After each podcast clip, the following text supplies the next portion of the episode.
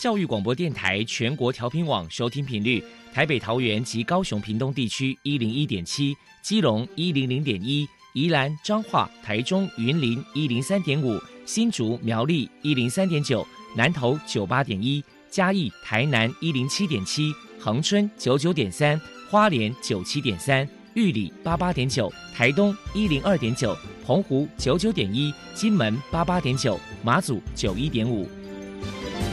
是包容，爱是牺牲，爱是分享，爱是服务。因为爱，特殊教育充满了无限的可能。用爱关怀身心障碍同学的未来，用心倾听资赋优异子女的心声。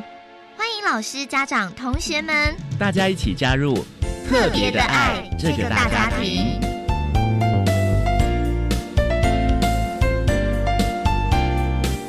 本节目由教育部学生事务及特殊教育司指导，国立教育广播电台监制，欢迎收听。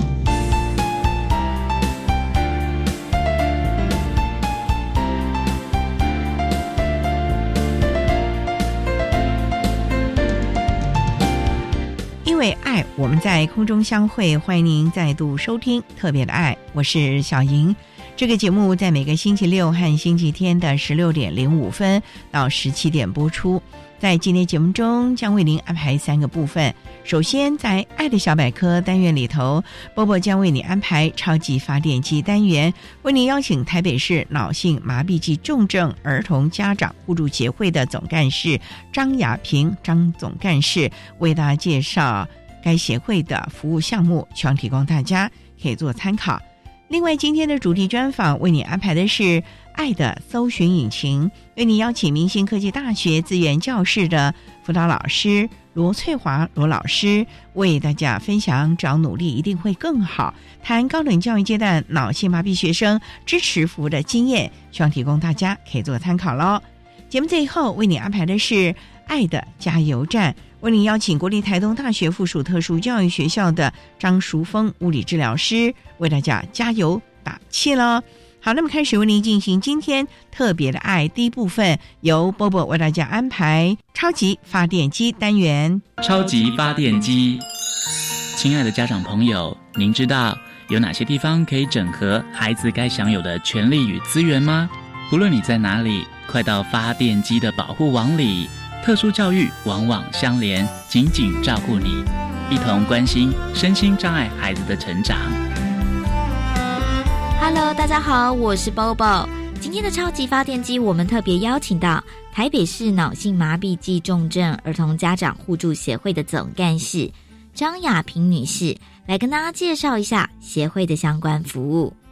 首先，我们先请张女士来谈一谈协会成立的背景跟目的是什么呢？其实我们会成立这个协会，主要就是我们有好几个重症妈妈在面临学校的时候，或者是在居服员这一块跟助理员这一块，都会有遇到困境。后来我们讨论，就是要大家团结力量跟声音，来跟社会大众共同发声。可是我们共同发声，因为我们没有一个团体来支持我们，所以就变成我们最后才会成立这个协会来做我们的后盾，让社会大众更了解我们重症儿的需求跟家庭的状况，家庭需要的支持跟需要赞助的部分。那我们成立这个协会，最主要是要做扩大社会的募款活动，来进行家庭资金的补助，跟一些医疗耗材，还有一些比较弱势家庭，就是可能只有妈妈自己一个人养小孩的部分，他们的社会补助资源不够。依我们这样子重症的小孩，每个月的开销其实是蛮庞大的，所以我们才会成立这个协会，由社会大众来用公益劝募的部分来做公益活动，然后赞助这样子的家庭，让他们能更生存下去。接下来，请您介绍一下协会的服务对象，还有服务项目包含了哪一些？我们通常服务就是会以助理员的部分的补助，还有医疗耗材的补助，还有一些居服员上面的额外自费的补助。在学校端就是帮助他们跟政府申请一些在就学生活的资源补助。我们最大的用意，因为以我们这样子的小孩，其实有气切，就有尿管，还有鼻胃管、胃造瘘管这些，还有抽痰管这些，其实很多医疗耗材都是每个月的开销，尿布、湿纸巾，这些都是一个庞大的资金，是以一般人的家庭，其实要养这样子的家庭，其实蛮吃力的。所以我们想要用公益劝募的活动来支持这样子的家庭，让他们能走出来生存下去，然后能让社会大众更了解他们的状况，的确就是这么严重的需求。再来，我们请张总干事来说明一下协会平时会举办哪些活动，与人们互动交流。以去年来讲，就是福伦社会赞助我们重症儿去看电影，因为我们的重症儿要走出去电影院，其实很难跟。其他社会共存，通常我们都是以包听的状况，因为我们在看电影的当中，有可能需要抽痰，有可能需要灌食，有可能会有那种情绪障碍的孩子的尖叫声，所以一般社会大众能接纳我们这样子孩子跟他们一起看电影，其实很不容易。那我们要走到电影院，这个工程也蛮浩大的，因为所有的设备都要带出场，所以我们才会去募款，然后刚好有机缘认识了。福伦社，不管是龙门还是哪一间福伦社，他们都很热心，愿意赞助我们这样子的孩子一起欣赏电影院。所以去年跟前年都有各办一场电影院。那另外还有我们家长都会有一些忧郁症的状况，因为孩子的压力、家庭经济上面的压力，就很多压力来自于孩子的状况，然后就有很多妈妈。在心情上面啊，或者是在一些些经验的分享，我们就会开了一些跟家长还有亲子部分，因为其实，在手足也很重要。手足的小孩跟一般的小孩在这样子的环境下，有可能情绪上面或者是状况上面有很多不允许的状况。所以我们就会利用手足跟手足的活动做 DIY 的部分，然后家长的部分就是做心灵开导的部分。协会在未来有哪一些规划呢？我们请张总干事来说明一下。明年有可能目标就是因为我们自己也是顾重症的小孩。自己雇重症的小孩，他们没有办法出去赚钱，所以我们就会鼓励这样子的家长愿意出去考居服员，然后他们去工作，然后由其他的居服员来照顾这样子孩子。可是因为必须要有人雇这样子家庭的孩子，这些妈妈才有办法出去考试，然后所以我们。有在找一些赞助厂商，看有没有办法开这样的课程，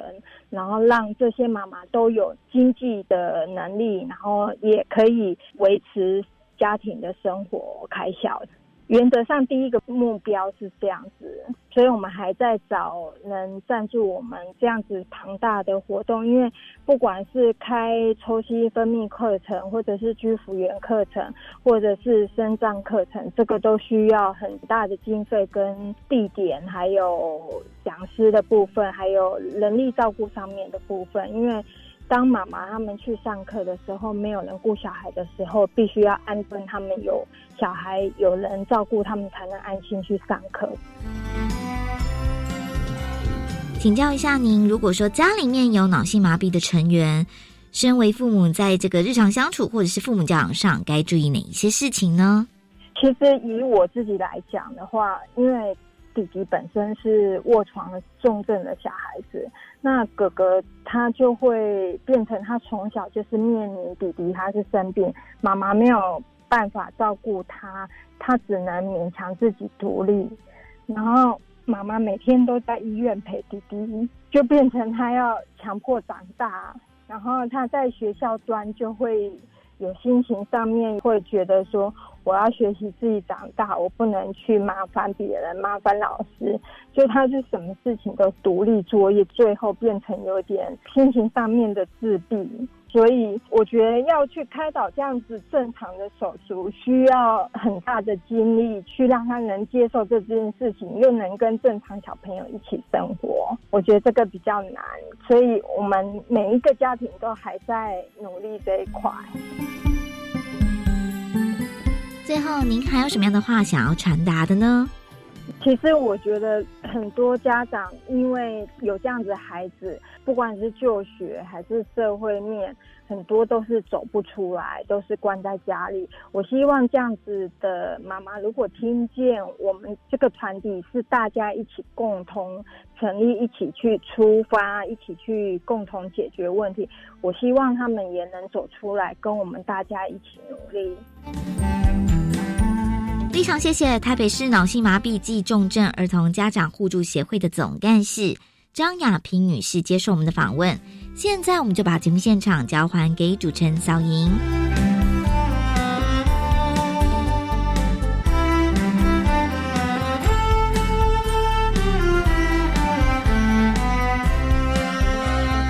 谢谢台北市脑性麻痹暨重症儿童家长互助协会的张亚平总干事以及波波为大家介绍了相关的资讯，希望提供大家可以做参考喽。您现在所收听的节目是国立教育广播电台特别的爱，这个节目在每个星期六和星期天的十六点零五分到十七点播出。接下来为您进行今天的主题专访，今天的主题专访为你安排的是《爱的搜寻引擎》。为你邀请明星科技大学资源教室的辅导老师罗翠华罗老师，为大家分享“只要努力，一定会更好”，谈高等教育阶段脑性麻痹学生支持服务的经验，希望提供大家可以做参考了。好，那么开始为你进行今天特别的爱的主题专访，《爱的搜寻引擎》。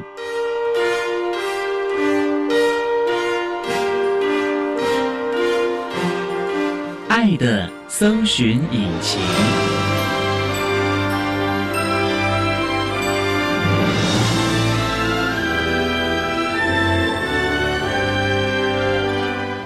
今天为大家邀请到的是明星科技大学资源教室的辅导老师罗翠华罗老师，老师您好，主持人好，各位听众大家好。今天啊，特别为大家邀请罗老师为大家分享，只要努力一定会更好，谈高等教育阶段脑性麻痹学生支持服务的相关经验。那首先要先请罗老师为大家介绍明星科技大学是在什么地方啊？它是在新竹县的新丰乡，正好在省道的旁边，就是位于竹北跟湖口的中间，交通是非常的便利。上下学是有公车到吗？还是有火车可以到？主要有三个部分可以到学校，一个是坐火车到新丰火车站下车，火车站到学校大概是有十分钟的路程，或者是可以坐中立客运、新竹客运到学校这一站。如果是坐高铁，就是转快捷五号公车，也可以到学校。学校大概成立多久了呢？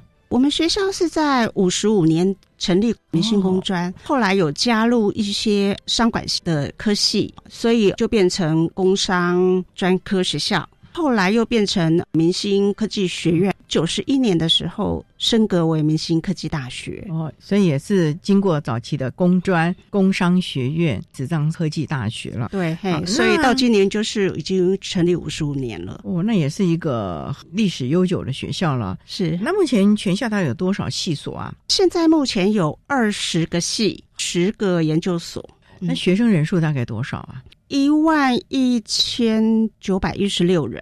哦，那很大的一个学校嘞，一万多哦。是是因为我们的学制很多，那我们除了有日间部的同学，然后我们也有进修推广部、二专、二技、四技产学专班，所以才会有这么多人。哇，人数也蛮多的。那我们的生意障碍的同学大概有多少？这学期我们是有一百七十三个，一百七十三哦。对，哦，那也不少了耶。是每个障碍类别都有哦，大概有十个障碍类别。那也蛮多元的了。对，我们脑麻的学生有多少？脑麻的学生目前是八个，比较就读哪些的科系啊？大部分都是念管理学院，主要是因为设备的关系。因为脑麻有很多同学他们是有肢体障碍，所以就会需要无障碍的设施。我们学校是一个蛮老的学校了，建筑蛮老旧，都是大概四五层楼的那种旧式的大楼，也没有。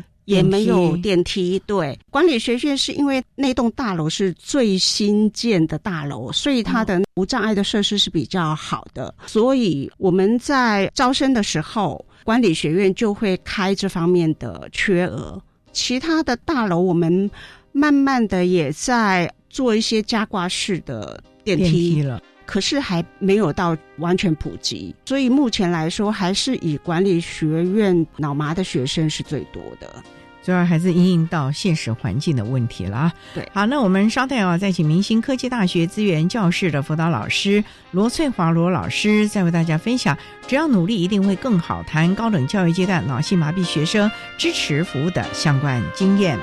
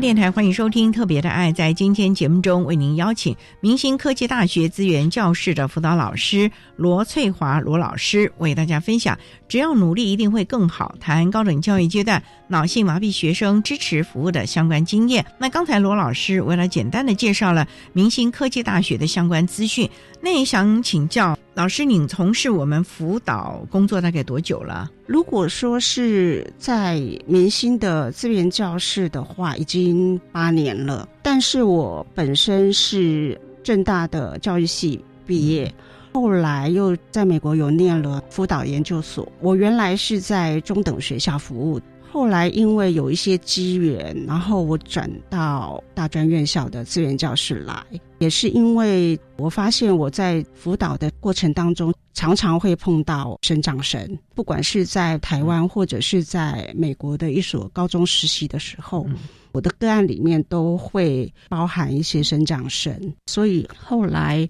我就转到这个领域，想多了解一下他们。以前是中等教育阶段的老师。跟直接到了大专的大学生，在辅导上有没有什么不一样？因为我们在讲中等教育阶段，可能还正在青春期，那高等教育比较大孩子了呀。但是因为我原来是在高职服务，学生也是。半大不小，就小大人，而且寄职学校出来的学生，他们就是直接去就业。嗯，那我现在在科技大学也是碰到比较大的孩子，他们也是可能念完大学之后就要就业。这个部分我倒觉得没有很大的不同，我觉得可能差异性比较大的是，以前我在辅导室特教组，它是。学校编制的一部分，可是到了大专之后呢，资源教室算是专业计划人力，所以它是有点像外加式的这种人力。我觉得在工作方法上会有很大的不同。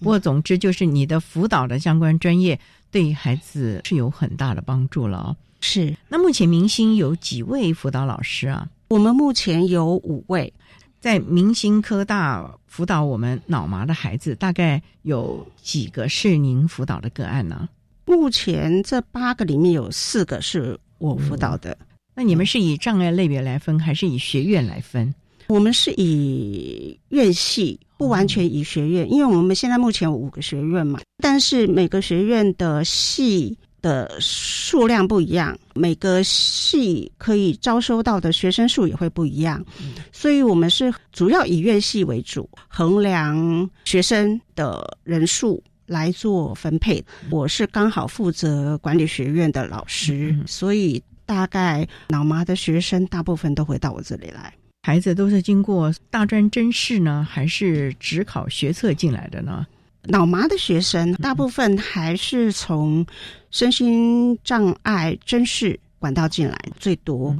其他的部分就比较少，就是从其他管道进来的就比较少。他们都是在新竹地区的孩子呢，还是全台湾各地都有？应该说老家是住在附近的居多。因为新竹县无障碍的公共设施其实还不是那么普及，所以很多学生他们必须是住在比较近，然后家长是可以用车子接送的。所以你们孩子还是家长接送的比较多喽？大部分住宿的很少，是因为学校宿舍不够吗？多半是家长不那么放心。如果说他有一些还需要人力协助。通常家长也都会尽量自己照顾。我们目前只有一位男生是住在宿舍，所以就免除通勤之苦了。不过适应学校的相关环境也就很重要了。好，我们稍后再请明星科技大学资源教室的辅导老师罗翠华罗老师，再为大家分享：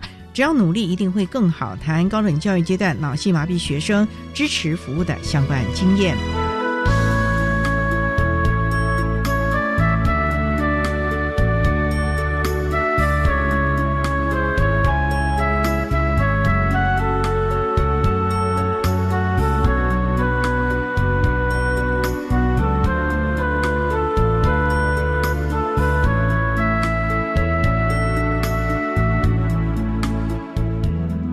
我是一百一十学年度。身心障碍学生升学大专校院真试的承办学校国立中央大学的招生组组长周宏伟在这里跟大家说明一百一十学年度的身心障碍学生的一些重要的时辰。那我们寄发考试的成绩单是四月十九号的礼拜一，同时网络报名的系统会在上午十点开放成绩查询哦，所以大家可以直接到网络来查询。那网络选填志愿的时间是四月二十九号的早上九点起到五月五号的下午五点，请大家注意哈，选填完成之后，请务必按下。确认键，然后按了确认键，才有确实完成网络志愿选填。统一分发结果公告日期是一百一十年的五月十三号上午十点，我们不会另外再寄通知。录取生的放弃录取资格，在一百一十年的五月三十一号是以邮戳为凭。以上，大家如果有任何的问题，都欢迎随时打电话到国立中央大学的招生组，电话是零三四二二七一五一，分机是五七一四八到五七一五零。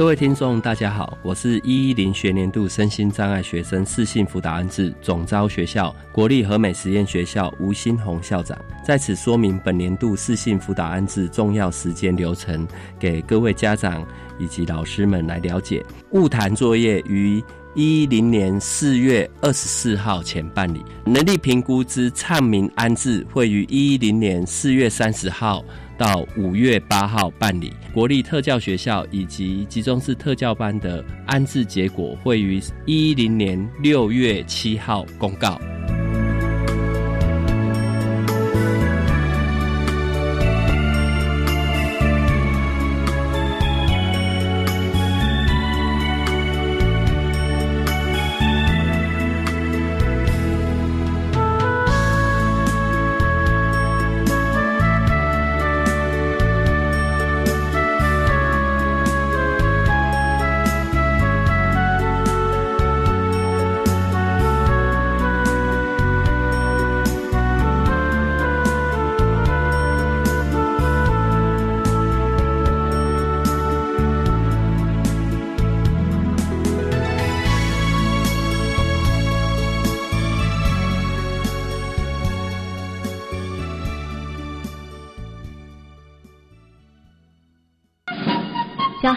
么老是跌倒？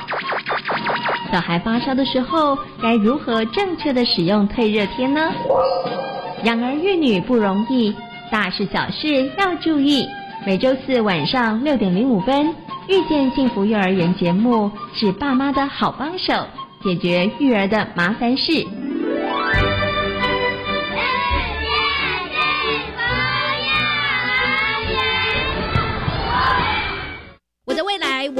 微电影竞赛开始证件喽！赞！不管你是大专生、高中职学生，或者是国中小学生，都能参加竞赛，总奖金高达一百七十八万，好棒哟！这次两大主题是防治毒品以及防治霸凌。我们只要在六月三十号前制作完成七分钟内的创意微电影，就有机会获得奖金。好哦，那我们一起去参加吧！详情请查询“我的未来我做主”相关网站。以上广告是由教育部提供。我家在哪里？为了打造失智照护服务网络，各县市的失智社区服务据点开设促进个案认知、缓和失智的课程，并给予家属支持及提供照护技巧。失智共照中心协助个案确定诊断、转介长照或医疗资源，并提供咨询服务。快拨打一九六六专线了解更多资讯。以上广告由卫生福利部提供。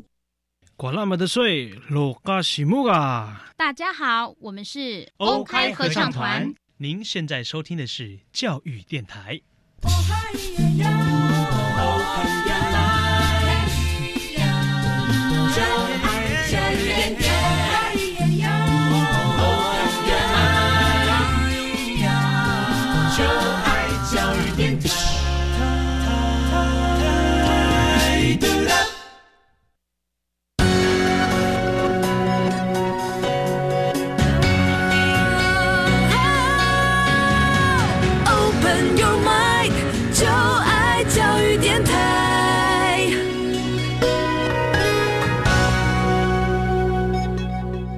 电台欢迎收听《特别的爱》这个节目，是在每个星期六和星期天的十六点零五分到十七点播出。在今天节目中，为您邀请明星科技大学资源教室的辅导老师罗翠华罗老师，为大家分享“只要努力，一定会更好”谈高等教育阶段脑性麻痹学生支持服务的相关经验。那刚才在节目的第一部分，罗老师为了简单的介绍了明星科技大学的相关资讯。那想请教罗老师啊，在明星科技大学，我们提供声音障碍学生哪一些的支持服务？例如说，像脑麻的孩子，他的行动辅具就要特别注意了吧？是没错，针对脑麻的孩子呢，他们。从真实管道进来，大概五月我们就会知道名单了，我们就会开始跟高中端那边的老师联络，还有跟学生跟家长联络，主要是先了解这个学生的特殊需求，尤其是他是不是需要用到辅具，我们会特别的先问他们是不是需要住宿，身障生有优先住宿权，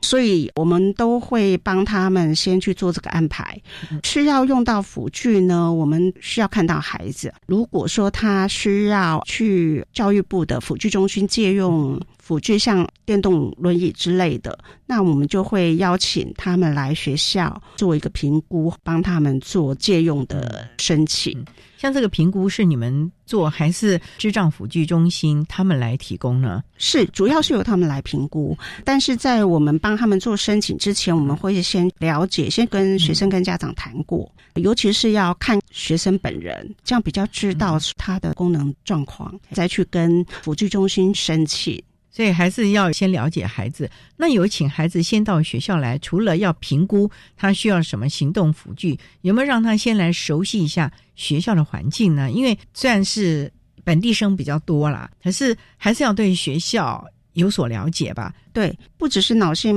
麻痹的学生，像智障生这种，我们都会特别安排校园参访的活动，主要是看资源教室。的位置跟他的设备，然后他的系所那边的设备，会让他们看一下图书馆。如果说他需要住宿的话，也会带他去参观宿舍。有的时候他们也需要现场做一下测试，比方说家长说要让他住宿，因为我们一般的住房床是在二楼，就是架高下面书桌的，对，是要爬楼梯上去的，这就会牵涉到说学生有没有办法自己爬上去，会不会有危险？有的时候我们会发现，在电话里面跟家长讲，跟他实际测试过是会不一样的，所以我们都会希望他们到现场来看，甚至于让他自己试一下。然后你们没有升降房吗？我们有一栋一楼，它是无障碍房，床位是直接安在地上的。如果说他一般房没有办法的时候，我们就会把他安排到无障碍房，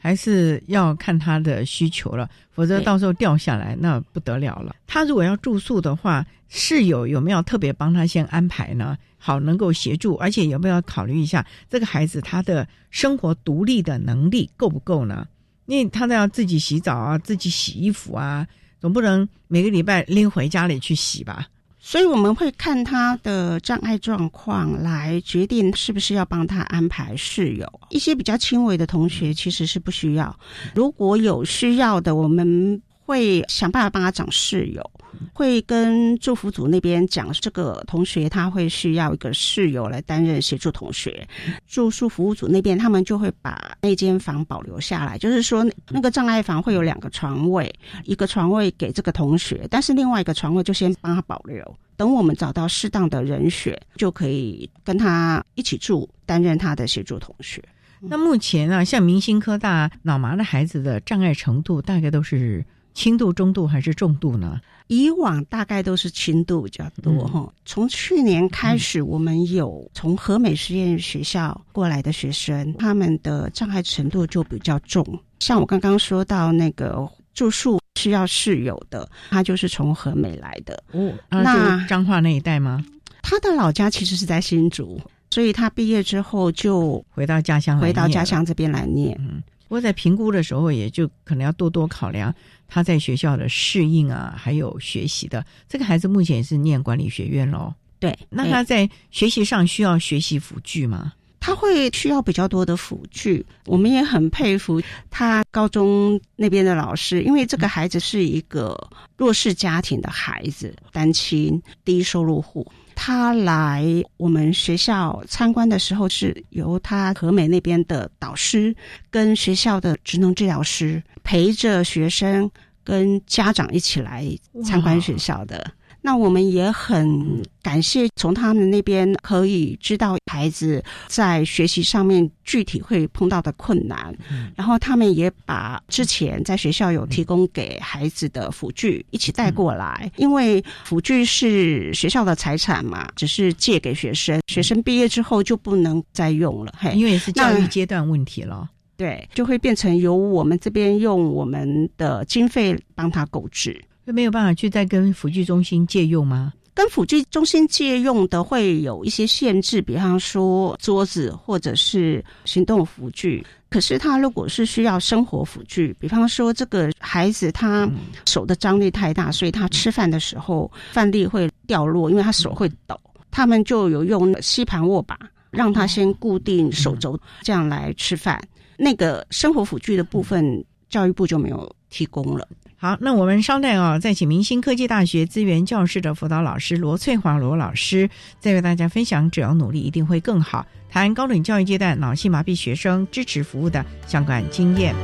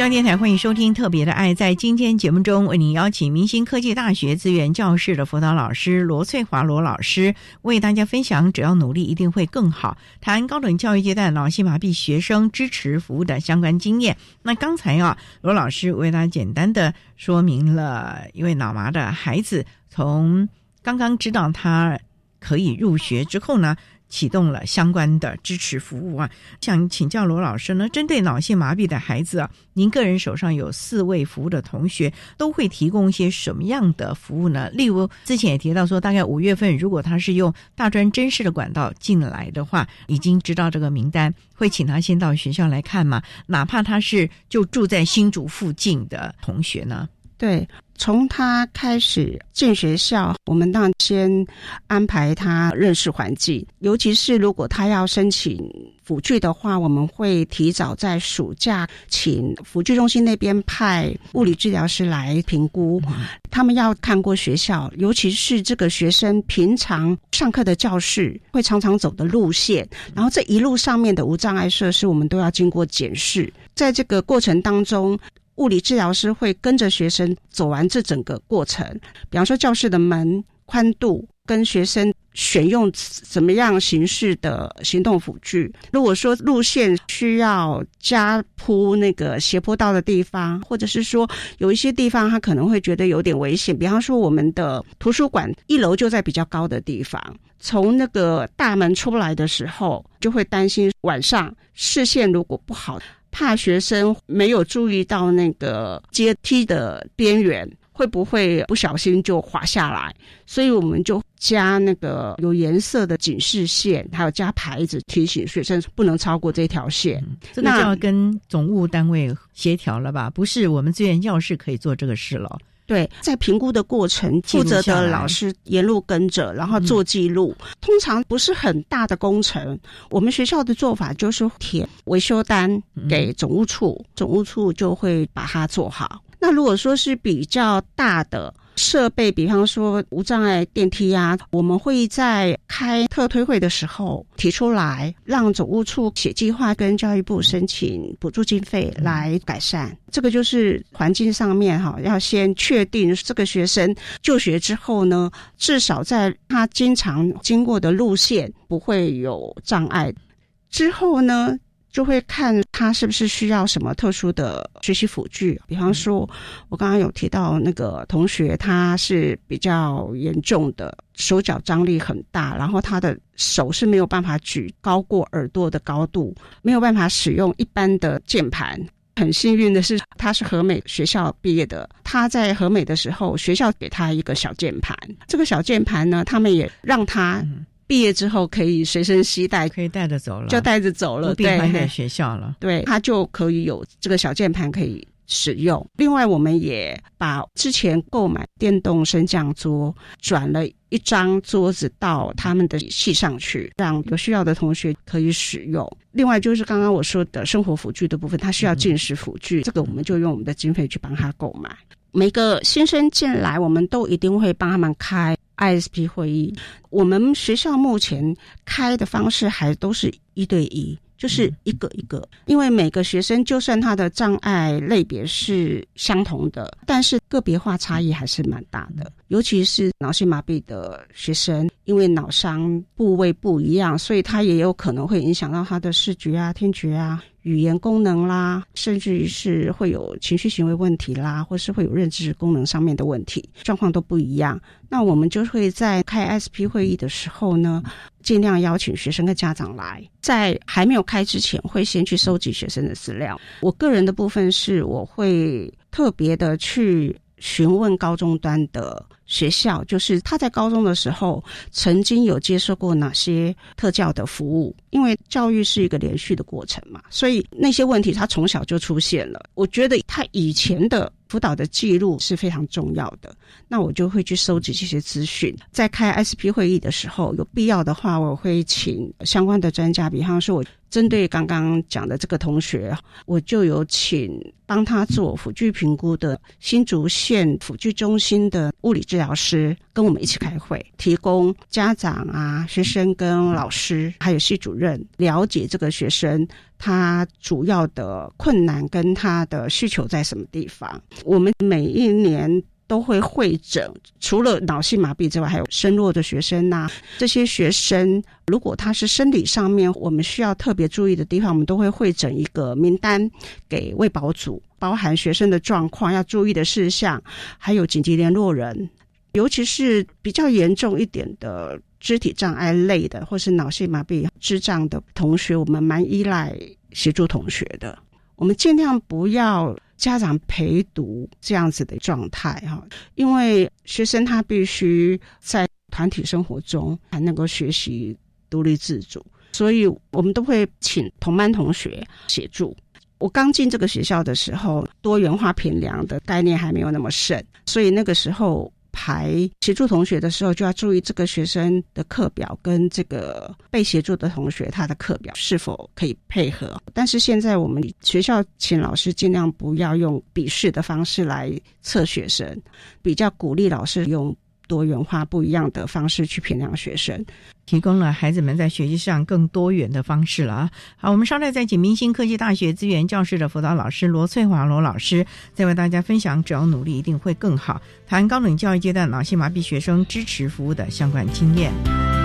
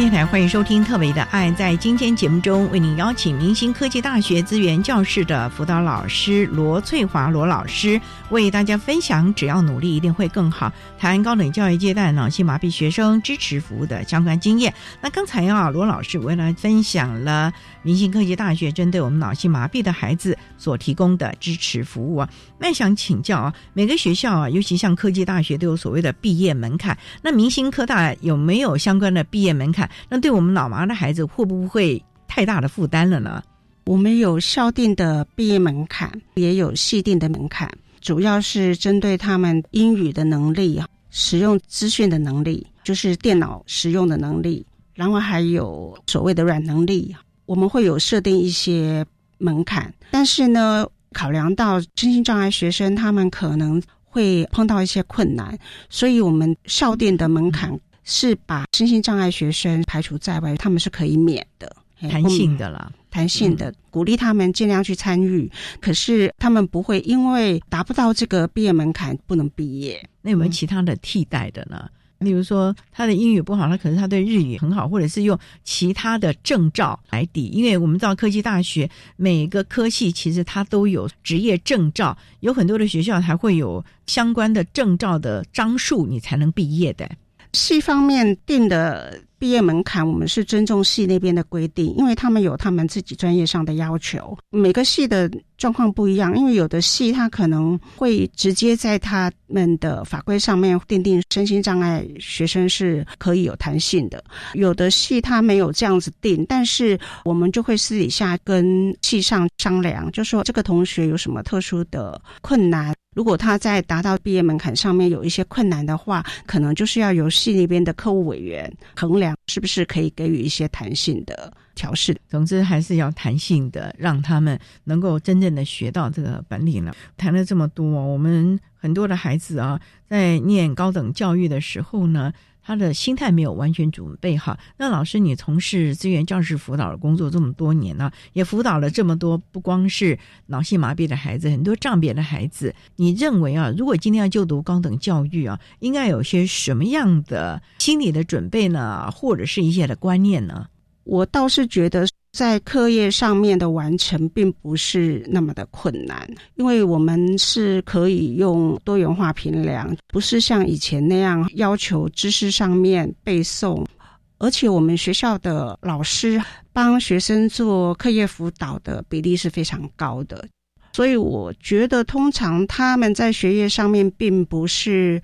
没有办法调整。到现在目前为止，我还没有看到因为。功课落后太多，而没有办法毕业或是延毕的状况，所以这样就是他们学业还是可以的了。那同才的互动呢？因为大学并不是只有求学而已，可能同才互动、社团呢，甚至于人际的关系，这个部分资源教室会也特别的着重，希望孩子们在这里也能够学会一些人际沟通啊，因为他将来要进入职场，合作协调是一个很重要的能力了。是。其实我发觉，不管是哪一个障别或是障碍程度的孩子，他们毕业之后可以顺利就业的最主要的原因，还是在于他的人际技巧。所以，我们在这个方面会特别给学生一些磨练的机会。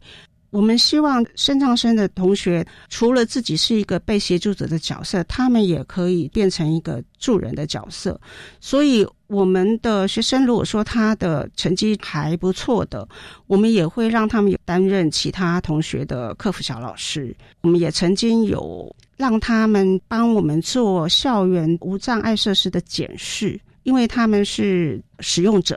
所以从他们角度来看，他们应该最能够了解使用者的需要，提供给总务处哪些无障碍需要改善的依据。我我发现其实有一些家长哦，他们花了很多时间在学生人格的培养上面哦，功课对于他们。将来能不能够去工作，其实不是最重要的。最重要的是说，如果这个孩子他是很开放的、自信的、愿意跟别人互动的，这样的孩子毕业之后就业的几率反而是高的。那如果说太害羞，或者是说太封闭，不跟人家来往，这样子的孩子在就业的路上会走的比较崎岖一点。所以父母也应该适当的放手了，让孩子在这里开始赶快的学习所谓的生活独立啊，人格独立，甚至于放开心胸、敞开心怀，在这里好好的学习人际关系啊、团结合作啊，甚至于沟通表达等等方面的咯，学的承担一些责任咯。对，那家长是不是也应该要适当的放手了？是，我们会发现。有些家长会太过保护。我举一个例子，就是我有一个学生，他要进学校的时候，我去跟他高中的老师联络。那他们就跟我讲说，这个孩子在闹情绪，他已经被我们学校录取了，但是他说他不要来念哈，因为他家就在我们学校附近，然后就吵着说他想要去很远的地方去念书。他说，因为他觉得他以前都不自由。我后来详细的问了一下，发现原来这个孩子他在高中的时候是使用手动的轮椅，都是靠同学帮他推轮椅，就感觉到这个孩子应该是。心理上面的问题哈，就是说，因为他太依赖人力帮助他行动，所以他觉得自己很没有自由。后来他进学校之后呢，我就让他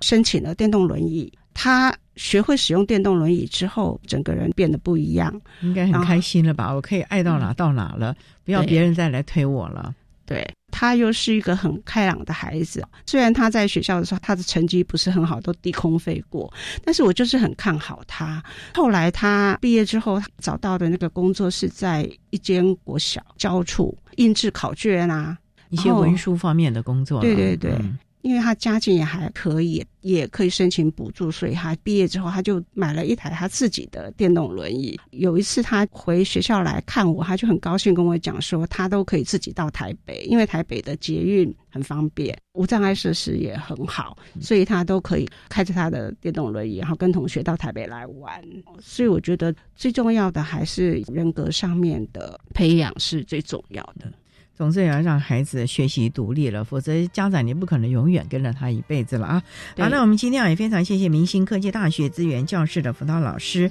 罗翠华罗老师为大家分享，只要努力一定会更好，谈高等教育阶段脑性麻痹学生支持服务的相关经验。非常谢谢罗老师的分享，谢谢你罗老师，谢谢。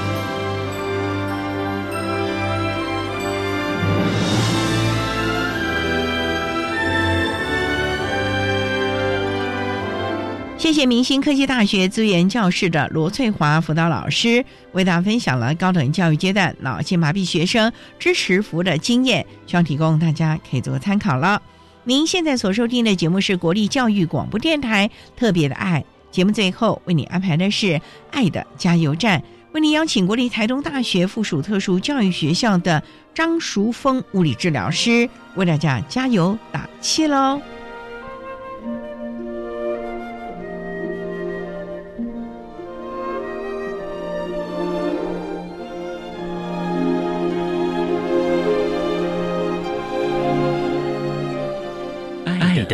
加油站。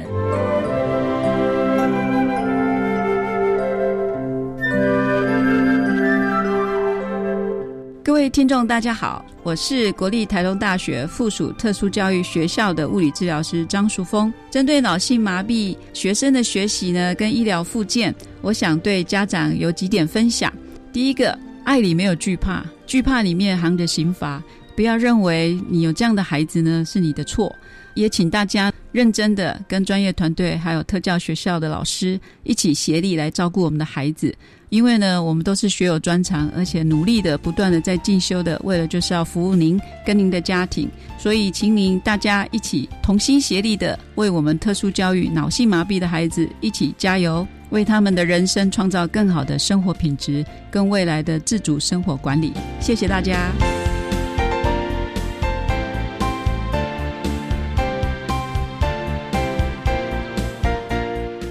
今天节目就为您进行到这了，感谢您的收听。在下个星期节目中，为您邀请台东市木星智能发展中心的董事长李燕京李董事长为大家分享针对能力安排学习重点，谈智能障碍孩子家庭教育以及亲师合作的经验，希望提供家长老师可以做个参考了。感谢您的收听，也欢迎您在下个星期六十六点零五分再度收听特别的爱。我们下周见，拜拜。